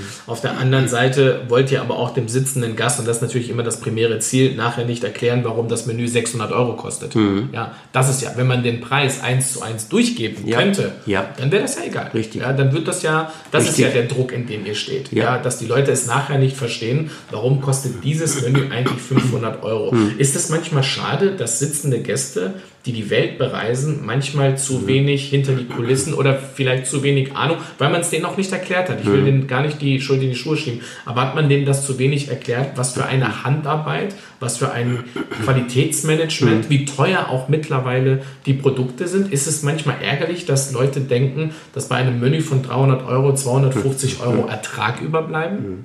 Also es ist auf jeden Fall ähm, diese Unwissenheit wäre vielleicht ein bisschen zu, äh, äh, zu äh, stark ausgedrückt, so abstrakt ausgedrückt. Aber es ist definitiv so, dass der Gast das nicht nachvollziehen kann, wie viel Aufwand bei der Zubereitung eines Menüs, eines Tellers, bei der Vorbereitung eines Abends für 40 Gäste von einem Mitarbeiter, von so einem Team äh, mit ungefähr 22 Leuten in Küche und Service, wie viel Arbeit da dahinter steckt. Und das war ja eigentlich der Grund, und da gehöre ich in Deutschland, denke ich mal, zu den aller, allerersten, die das gemacht haben, als ich das Vendôme konzipiert hatte und ich hatte das große Glück, ähm, in dieses Haus zu kommen, als es Vendôme äh, nur noch ein Stall war und kein Restaurant.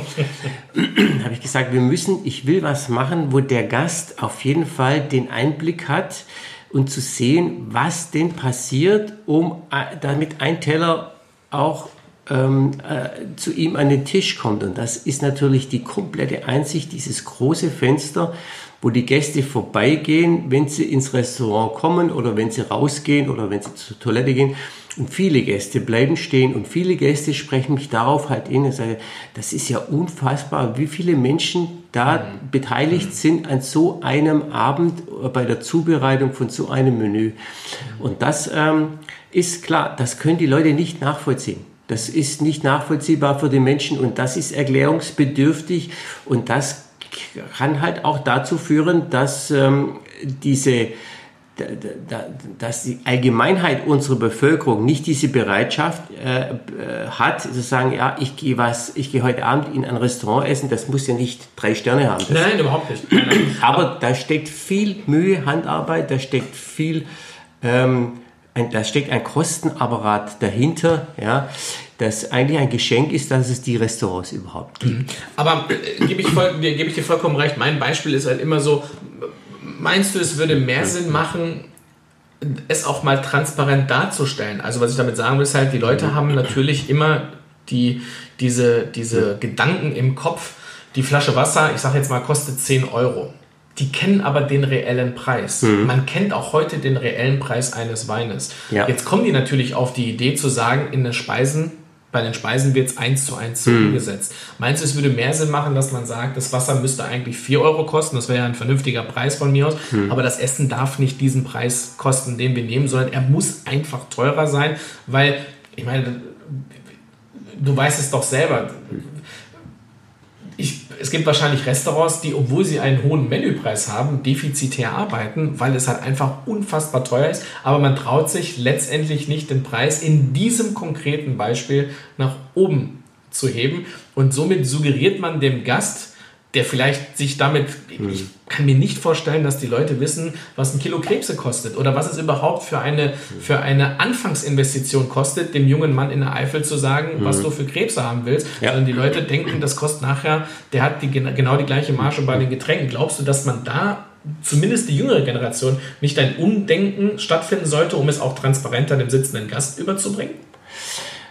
Ja, die Frage ist nur der Ansatz. Wie kannst du, wie willst, willst du dem Gast äh, eine, ich sage es mal, einen Vortrag halten in, in Kalkulation und äh, in einer, ich sage jetzt mal, in einer Mischkalkulation, dass der Gast ähm, auch wenn er kommt, das Essen mehr oder minder teilweise durch die restlichen Preise von Getränken mit subventioniert wird.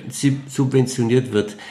Willst, wie willst du das, das dem Gast äh, äh, erklären? Nee, erklären geht es gar nicht darum, aber es geht dann einfach, ich glaube, im, mhm. im Endeffekt wäre die Endsumme ja auch gar nicht anders. Nur ich glaube, mhm. dass die Leute ein anderes Gespür dafür hätten, was Produkte letztendlich auch wert sind. Weil die Grundsatzdiskussion, die wir ja immer führen, ist, ja. dass die Leute nicht wissen, was ein Produkt wert ist. Wir bringen es denen aber auch nicht bei. Mhm. Auch durch solche Geschichten. Ja. Auch durch solche Geschichten. Ja, also es wäre vielleicht mal ein Ansatz, und der ist wirklich interessant, wenn man ein, eine Gestaltung einer Speisekarte macht, in dem ähm, vielleicht auch die Einkaufspreise ja. auf der Rückseite. Ja. Und der Gast nimmt die Karte mit und sieht dann die Tages-, die Einkaufspreise variieren ja auch und sieht auf der Rückseite die Tagespreise der Produkte, die verwendet wurden. Ja. Wäre jetzt mal eine Idee, wo man drüber nachdenken sollte und der Gast dann. Könnte ich dir wahrscheinlich vom, sage ich dir von vornherein, bei dem einen oder anderen wird das ein oder andere Gericht besser schmecken. Das reicht jetzt schon. Ja. Der fühlt sich da mehr Zeit. Da ja. würde man die Langustinschwänze schon auch danach nochmal lutschen, wenn man den Tagespreis danach ja, sieht. Aber es ist, es ist wirklich, es, ist, es wäre ein Ansatz, wo man dann auch eine gewisse Klarheit schafft, ja und wo man einen Gast, einen Kunden aufklärt, ohne ihm äh, den Abend ähm, äh, schlecht machen zu wollen oder ihm schlechtes Gewissen machen zu wollen. Aber wenn er so ein Menü bekommt und sagt, stellen Sie sich mal vor, war schön, dass Sie da waren, wir freuen uns und ich hoffe, es hat Ihnen gefallen. Wir haben hier in das Menü und wir haben Ihnen eine kleine Überraschung hinten drauf gemacht. Ja. Schauen Sie doch einfach mal, wenn Sie heute Abend zu Hause sind, auf die Rückseite, da sind die Tagespreise aller Produkte drauf. Mhm. Glaubst du, dass die Leute überrascht werden? Ich glaube ja. Ich glaube schon.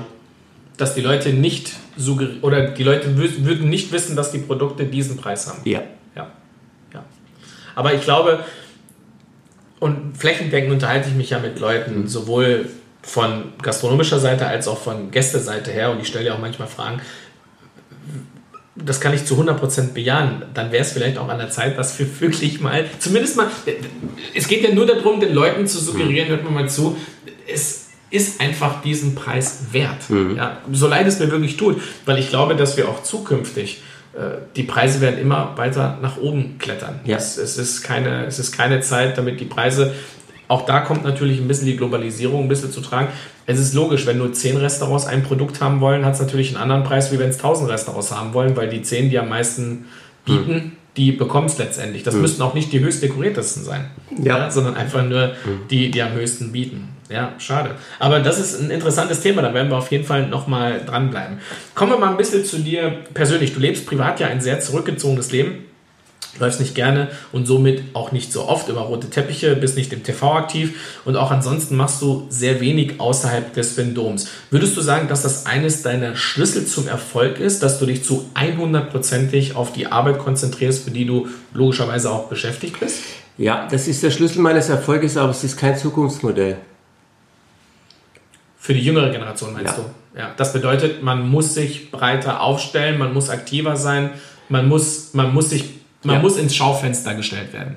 Du musst wissen, genau, und du musst wissen, in welches Fenster du dich stellst, weil das, der, das ist die große Kunst, herauszubekommen, was für dich, für deine Zukunft und für dein Geschäft ähm, lohnenswert ist, wo du dich in, in Szene setzen musst, was du machen musst, wo du dich zeigen musst und wo du dir das sparen kannst. Und du hast es jetzt halt vielleicht nicht ganz so dargestellt, wie es ist. Ich habe mich in der letzten Zeit sehr auf das äh, Vendôme fokussiert und habe mich mit Dingen, mit äh, Engagements außerhalb des Restaurants nicht mehr so engagiert, wie wir das schon in der Vergangenheit gemacht haben. Und du weißt es natürlich auch, wie oft wir in der Welt unterwegs waren und wie oft wir uns natürlich dann auch in der Welt gezeigt haben und auch der Welt gezeigt haben, dass in Deutschland was geht, dass was passiert.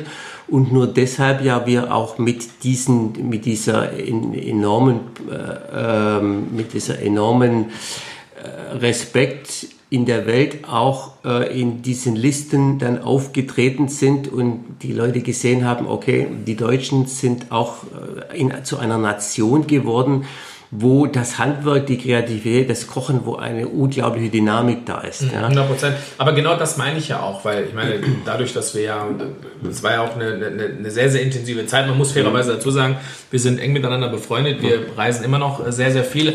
Aber genau das, weil ich es ja gesehen habe, du hast vorhin ähm, eingängig erklärt, ähm, wie du tickst, wie du denkst, dass du schon an den morgigen Tag denkst. Ich habe dich natürlich auch bei diesen Reisen, die schlauchen halt unfassbar. Ja. die kosten Kraft, die kosten Richtig. Energie. Äh, manchmal hast du verschiedene Zeitzonen. Dann kommst du natürlich zurück und dann würde quasi das, was du vorhin gesagt hast, über den Haufen geworfen, weil Ja. dann hast du gar keine Zeit, sondern du bist erstmal damit beschäftigt, den Tagesablauf Ja. abzuarbeiten und dich auch wieder darin einzufinden. Deswegen bleibe ich nochmal dabei. Würdest du sagen, dass der Schlüssel deines wirklich großen Erfolges und vor allen Dingen deiner deiner Kreativität, deiner ständigen Verwandlung auch darin resultiert, dass du wirklich dich von sämtlichen Nebengeräuschen fast, fast wirklich komplett gelöst hast. Ja, auf jeden Fall der Schlüssel, dass es so lang anhaltend ist, so konstant. Ich meine, du weißt es selber, ähm, junge neue Talente, die entdeckt werden, äh, Kommen und gehen. kommen und gehen und werden natürlich auch schnell verleitet, vielleicht sich nicht mehr auf das zu konzentrieren, das äh, sie dahin gebracht hat, wo sie jetzt stehen, ja. Und es gibt Menschen, die und äh, Kollegen und Köche, die können das vielleicht ein bisschen besser äh, sortieren und können das besser mit, dem, mit der Sache umgehen. Und welche, die ähm, äh, haben natürlich noch nicht den Erfahrungsschatz und mm, lassen sich zu sehr von allen möglichen Ge äh, Dingen beeinflussen und vernachlässigen dann halt ihre eigene äh, wesentliche Aufgabe. Aber Das ist natürlich in der heutigen Zeit auch sehr, sehr schwer, weil Richtig. ich meine, jede Einladung, jedes irgendwo sich zeigen oder präsentieren dürfen, man muss ja immer sagen dürfen, Ja. das schmeichelt ja auch die Leute. Was mich immer so fasziniert ist, ähm, und das trifft vielleicht den Kern, viele Leute denken ja, dass sie schon auf einem Plateau sind, auf dem sie noch gar nicht Mhm. angekommen sind und bevor sie überhaupt die erste Stufe haben, sind sie auch dann logischerweise auch wieder weg. Ja. Ja, Ja. Das ist natürlich ähm, branchenübergreifend, natürlich in vielen, vielen Bereichen. Ich bin immer wieder fasziniert, auch wenn wir mal unterwegs sind. Es gibt eine persönliche Anekdote, äh, die erzähle ich immer wieder sehr, sehr gerne. Ähm, wir waren mal zusammen in San Sebastian und sind dann zum Flughafen nach Bilbao gefahren Ja. und da war ein Gast von uns. Ja. Ich weiß nicht, ob du dich noch daran erinnern kannst, der Ja. dann irgendwie aufgelöst zu mir gekommen ist. Hallo Miguel, und wie geht's denn? Super und bla bla bla. Du standest fünf Zentimeter neben mir Mhm. und dann sagt er, ja, und wo war, was habt ihr denn hier gemacht? Ich so, ja, wir haben ein bisschen was gegessen und keine Ahnung was. Und da er ja gesagt hat, was habt ihr gemacht, dachte ich, dass er natürlich weiß, wohlgemerkt, er war Gast von uns im mhm. Dom. Und dann sagt er zu mir, wie geht's denn denn an Whistler? Und ich habe natürlich die Situation nicht aufgelöst. Ja. Nervt dich das manchmal, dass man dich nicht erkennt? Oder würdest du sagen, du genießt diese Zeit, dass man dich letztendlich auch in Ruhe lässt? Also inzwischen genieße ich das. Und es hat mich auch damals nicht genervt, weil nochmals, ich bin einer, der nimmt sich selber nicht ganz so wichtig.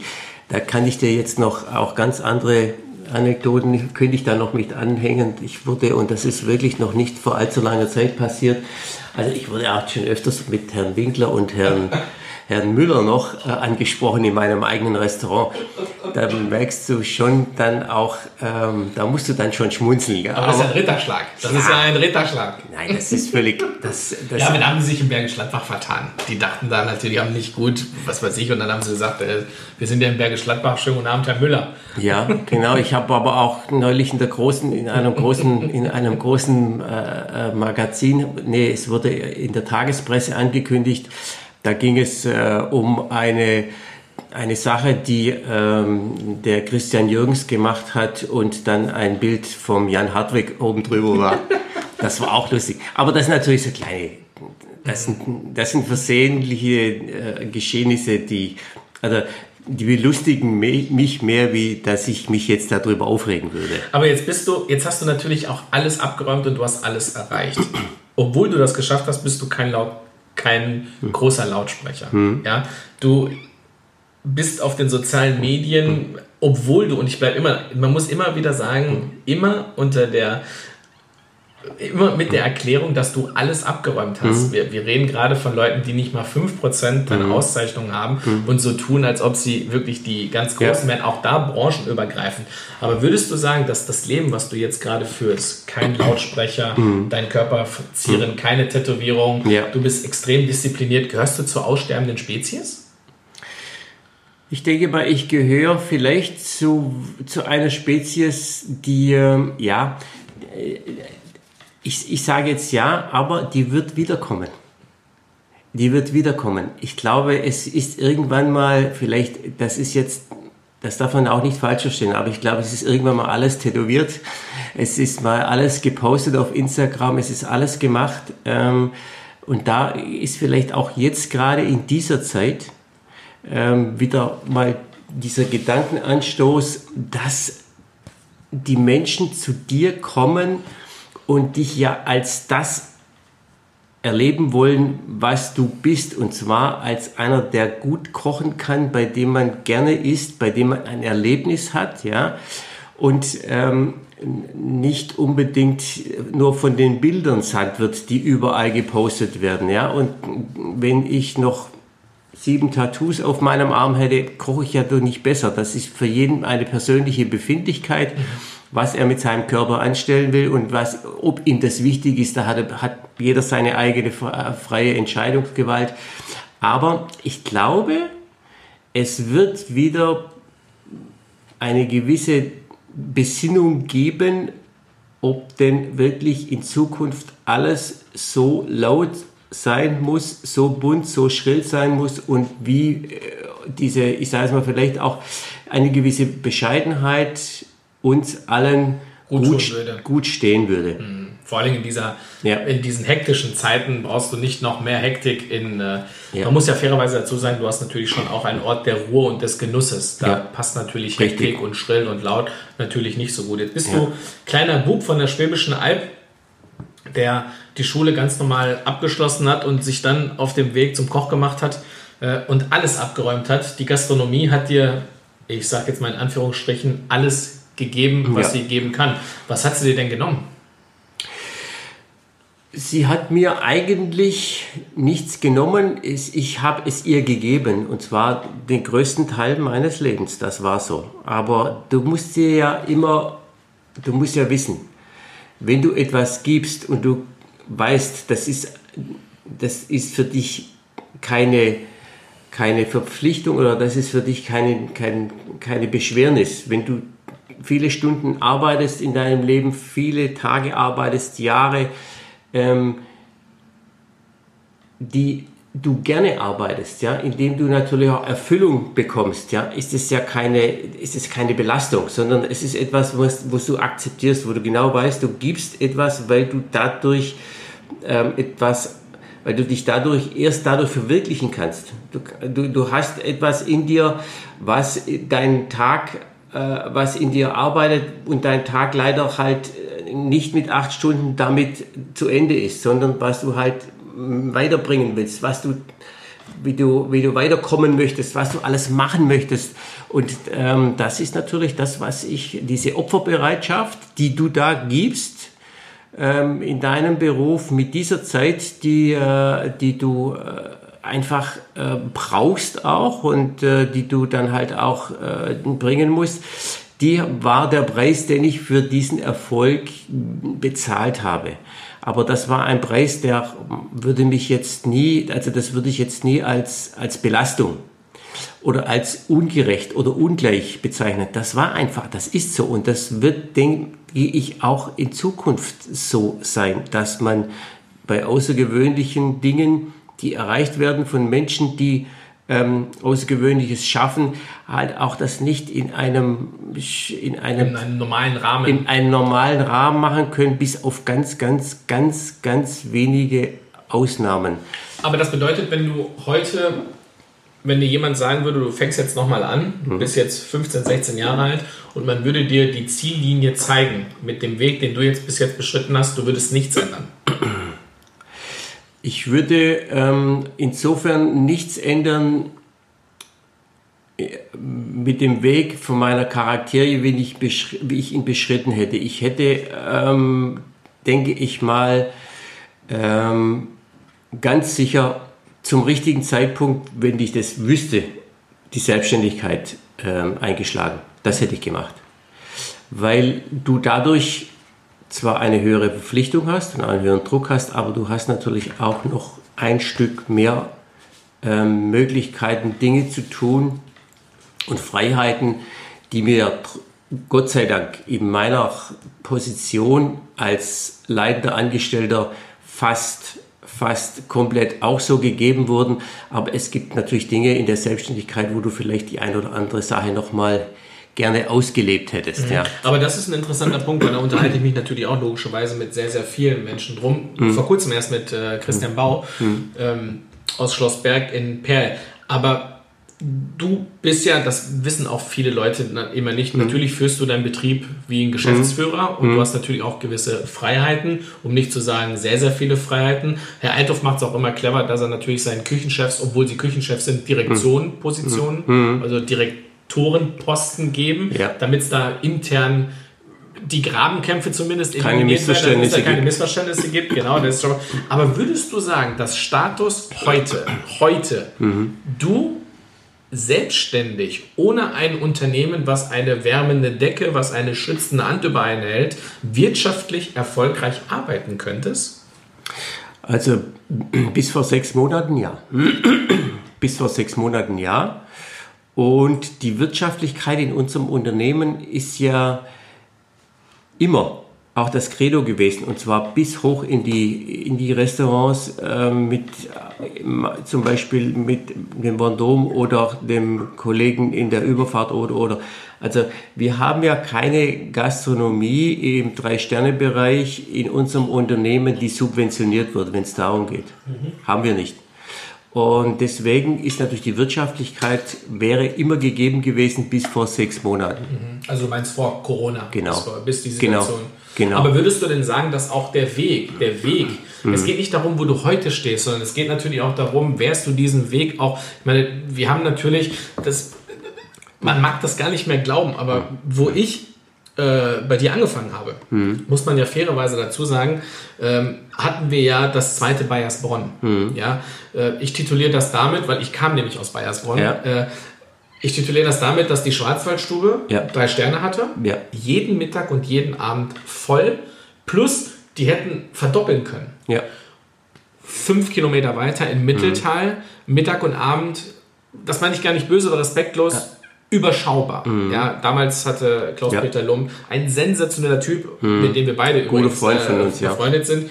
Ähm, zwei Sterne hatte. Und wir hatten ja ein gleiches mhm. Dilemma. Wir hatten ja das Dilemma, mhm. dass Joachim Wissler, respektive Grand Schoss Bensberg, ja das pompöse, das vielleicht arrogante, das vielleicht äh, teure, äh, der Newcomer, den man sich ja eigentlich gar nicht angucken wollte. Aber ich kann mich daran erinnern, ähm, weil ich natürlich auch immer sehr, sehr intensiv mit Leuten aus ähm, Leerbach gesprochen habe, die hatten mittags teilweise 55, 58 Gäste, mhm. am Abend 65, 68 plus, ja. da wurde noch eine Hochzeit nebenbei mhm.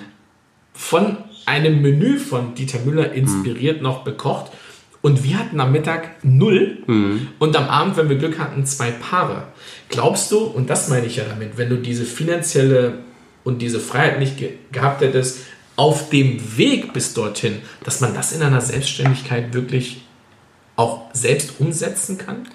Aus damaliger Sicht wäre es wahrscheinlich leichter gegangen. In der heutigen Zeit würde es nicht mehr nicht gehen. Nicht mehr funktionieren. Nein. Weil einfach alles zu teuer ist auch. Ja, ja und, weil und du die Zeit auch nicht mehr hast. Na, die Gesetz, auch die Gesetzlage natürlich, die es dir dementsprechend äh, mhm. verbietet fast. Also man muss es ja ehrlich sagen. Also ähm, als wir im Vendôme angefangen haben, da wurden viel mehr Service gemacht. Klar, und viel mehr Service ja, heißt dann auch viel, viel mehr, mehr arbeiten. Ja. Mit, bei der gleichen Personenzahl wie ja. heute. Ja. Und heute sagt der Gesetzgeber natürlich, das gleiche Personenzahl, aber nur 50 Prozent der Arbeitsleistung. Ja. Wobei ich das nicht gut hm. finden möchte, was wir damals auch gemacht haben. Das ist natürlich Nein. auch dann, dann ich auch äh, gaga. Äh, von, unserem, von unserem Berufsstand äh, selbst verschuldet, dass wir genau. diese Problematik haben, dass wir den Beruf nicht so es geschafft haben, den Beruf so interessant zu machen, um genügend Nachwuchs zu bekommen. Ja, da stimmt. haben wir eine Teilschuld dran. Und das ist bestimmt einer der Faktoren, die dazu beigetragen hat, dass die Leute sagen,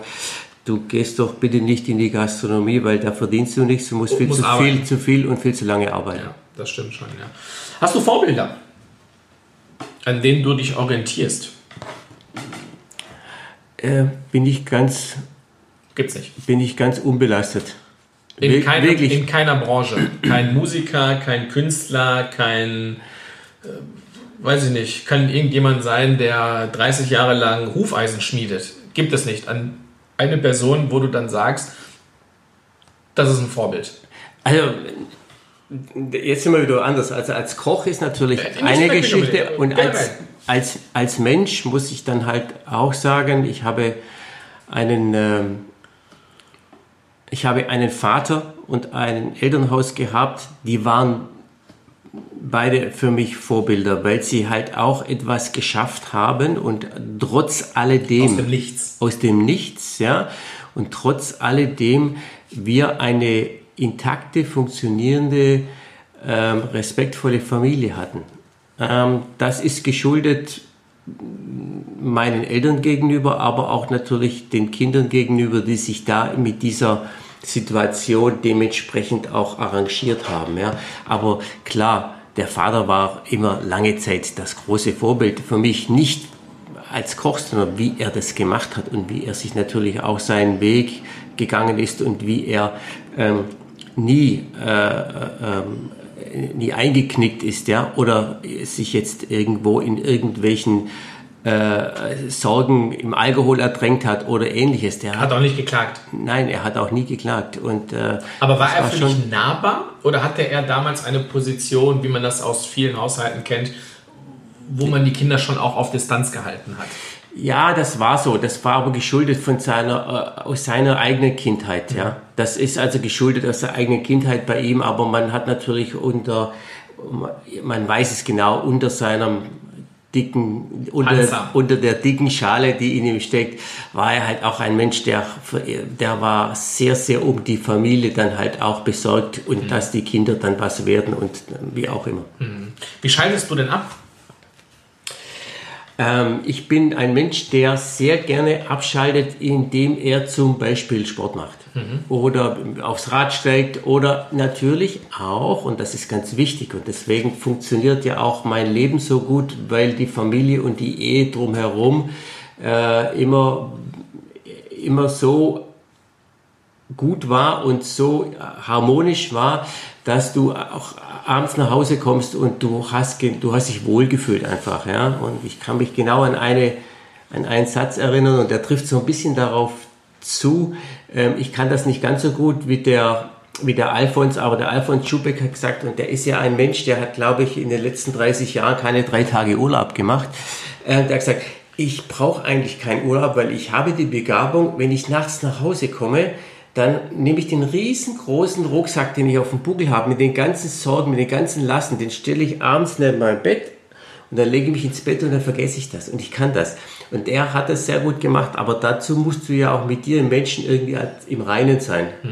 Also ich bin zufrieden mit, mit meinem Leben ja, und kann dadurch dann halt auch abschalten, weil ich weiß, ich habe vieles erreicht, ich muss auch wissen, dass äh, mein Leben und meine Möglichkeiten begrenzt sind und wenn du das, äh, wenn du das äh, verstanden hast, ja, dann kannst du natürlich, ich denke, auch mal ein bisschen leichter und schneller loslassen. Mhm.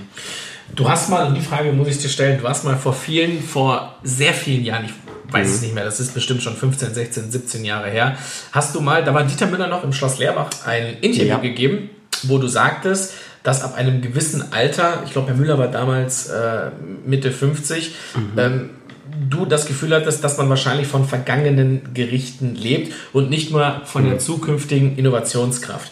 Du siehst, wie schnell die Zeit dich auch einholt. Du mhm. bist 57 ja. Jahre alt, mein Lieber. Ähm, lebst du vom Konservierten? Nein. Ich lebe nicht vom Konservierten. Ich ähm, bin immer noch in genau einem, dem gleichen Stadium, äh, was jetzt die Kreativität betrifft. Ich bin aber eher noch in einem Stadium, und das ist geschuldet meines Alters, in dem du sehr viel strenger bist. In dem du dich nicht so schnell verleiten lässt an neuen Dingen. Strenger ist diszipliniert. Disziplinierter, ja. Und natürlich überschaubarer. Du bist einfach gerade, geradliniger äh, in, in, in gewissen Dingen.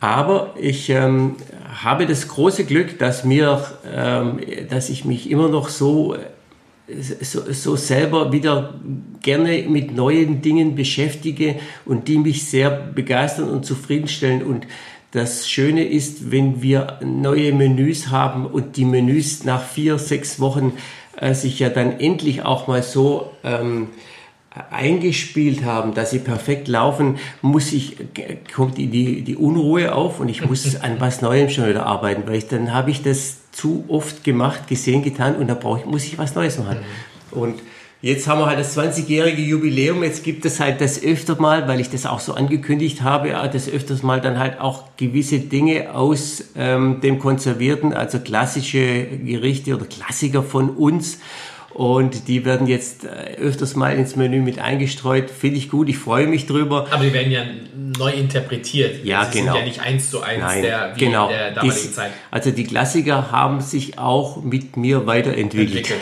und sind ärger geworden, ja. Lass uns mal einen kleinen Blick in die Zukunft werfen. Du bist ja jetzt im Herbst deines beruflichen Lebens, wenn man das so sagen kann, mit 57. Du hast alle Trends, alle Techniken ausprobiert, zumindest die, die es in der Vergangenheit gab. Was denkst du denn, werden die nächsten sechs bis acht Jahre für dich persönlich beruflich bringen? Also ich würde, muss jetzt dir widersprechen, es, wir einigen uns jetzt auf den Spätsommer, nicht auf den Herbst, oder? Achso, ich dachte, Herbst ist eine deiner Lieblingsjahreszeiten. Ja, aber äh, nicht meiner Lieblingslebenszeiten. Das ist ein kleiner Unterschied. Aber, äh, ja, aber wenn man sich überlegt, wie lange ja. du schon dabei bist, bist ja. du ja eigentlich fast, äh, du bist ja Frühwinter schon fast. Ja? Also, Gut, also ich bin, ich bin, ich bin, äh, äh, ich bin schon lange dabei, richtig, ja. Ähm, was die nächsten acht bis zehn Jahre mir schenken sollten oder was ich gerne äh, äh an, an meiner, ich sage es mal, auf meinem Weg als Koch gerne machen würde, wäre ganz sicherlich, ganz sicherlich eine Konzeption eines zukünftigen Gastronomiebetriebes, der eine unfassbar präzise und eine sehr konsequente äh, äh, Handhabung mit der Nachhaltigkeit und dem ökologischen Fußabdruck bei alledem, was er macht, äh, anstrebt. Mhm. Das ist etwas, weil es wird die Zukunft auch werden. Mhm. Es wird ein Teil der Zukunft sein, weil die Menschen, die in solche Restaurants wie meines, meine gehen, da auch eine größere Sensibilität dafür haben und auch ein größeres, ich sage jetzt mal, eine größere Aufmerksamkeit darauf haben werden in Zukunft. Das kann man aber auch vergleichen wie mit Aktien an der Börse. Mhm. Es werden immer mehr Unternehmen, die äh, auf die ökologische und die Werthaltigkeit, also auf grünere Unternehmen, die in ihren eigenen Reihen das rausarbeiten werden, immer bessere Börsenwerte bekommen. Und bei der Gastronomie, das ist aber nicht heraus, also keine, das ist nicht aus diesem Ansatzpunkt äh, mir entsprungen, sondern weil ich auf dem Bauernhof groß geworden bin. Und das war halt da einfach diese. Ja, du bist anders aufgewachsen. Ja, ja das hat, ja. das ist eine ganz andere Sache. Und das würde mich natürlich nochmal sehr begeistern. Das muss, jetzt bin ich weiter an deiner, an deiner, an deiner Einschätzung meiner Karriere. Das würde den Kreis natürlich schließen. Mhm. Ja, wirklich sehr, sehr toll. Zum Ende des Gesprächs erlaube ich mir mal eine, eine Einschätzung, wie ich denke, wie die hm. nächsten Jahre bei dir aussehen, da ich dich natürlich sehr, sehr, sehr, sehr gut kenne. Und ich glaube, und das habe ich dir auch schon ein paar Mal äh, unter vier Augen gesagt, jetzt mache ich es natürlich auch unter vier Augen, auch wenn ein Mikrofon zwischen uns ist. Ich glaube und vor allen Dingen würde ich mir wünschen, nicht nur für dich, sondern auch für uns sitzenden Gäste, deine stärkste Phase kommt noch. Die steht nämlich bevor. Nicht, dass du in den letzten Jahren, so wie ich dich kenne, ein, ein Getriebener warst von Auszeichnung oder sowas. Mhm. Du musst niemandem mehr etwas beweisen. Das ist äh, zweifelsohne, das ist vorbei. Aber ich glaube, dass wir eine Phase noch von dir erleben werden, wo du wirklich nochmal große Klassiker, die man ja heutzutage mhm. gar nicht mehr macht. Du bist einer der besten oder du bist einer der weltbesten Köche, die ich kenne, die schmoren können. Mhm. Ein Handwerk, was ja die Technik, mhm. heute haben ja immer das Gefühl, dass die jungen Leute nur die Technik der Technik wegen äh, haben. Technik ist auch schmoren. Nur diese Technik beherrscht halt keiner, weil das natürlich halt harte Arbeit ist. Und ich glaube, dass du auch, nachdem du jetzt wirklich sehr, sehr viele Jahre umfangreichere Menüs hatten, glaube ich, dass du den nächsten zukünftigen Trend setzen wirst, in den letzten Jahren, dass du nochmal ein reines à la carte Restaurant machen wirst, wo man mit zwei oder drei großartigen Gerichten mhm. Herzchen hüpfend aus dem Restaurant äh, fallen wird.